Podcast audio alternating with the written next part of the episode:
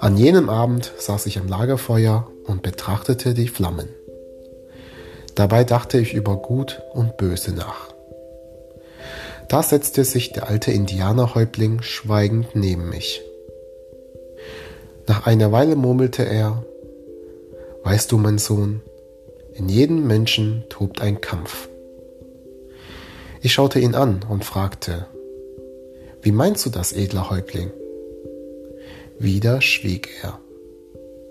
Dann begann er seine Rede.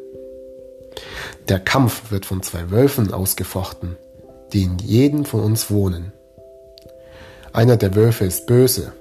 Er ist der Zorn, der Neid, die Eifersucht, die Sorgen, der Schmerz, die Gier, die Arroganz, das Selbstmitleid, die Schuld, die Vorurteile, die Minderwertigkeitsgefühle, die Lügen, der falsche Stolz und der Egoismus. Der andere Wolf ist gut.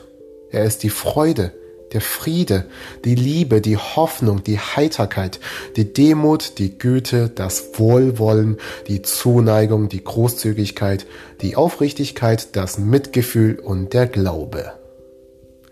Dann schwieg der Häuptling wieder. Ich dachte über seine Worte nach. Dann fragte ich, welcher der beiden Wölfe gewinnt den Kampf?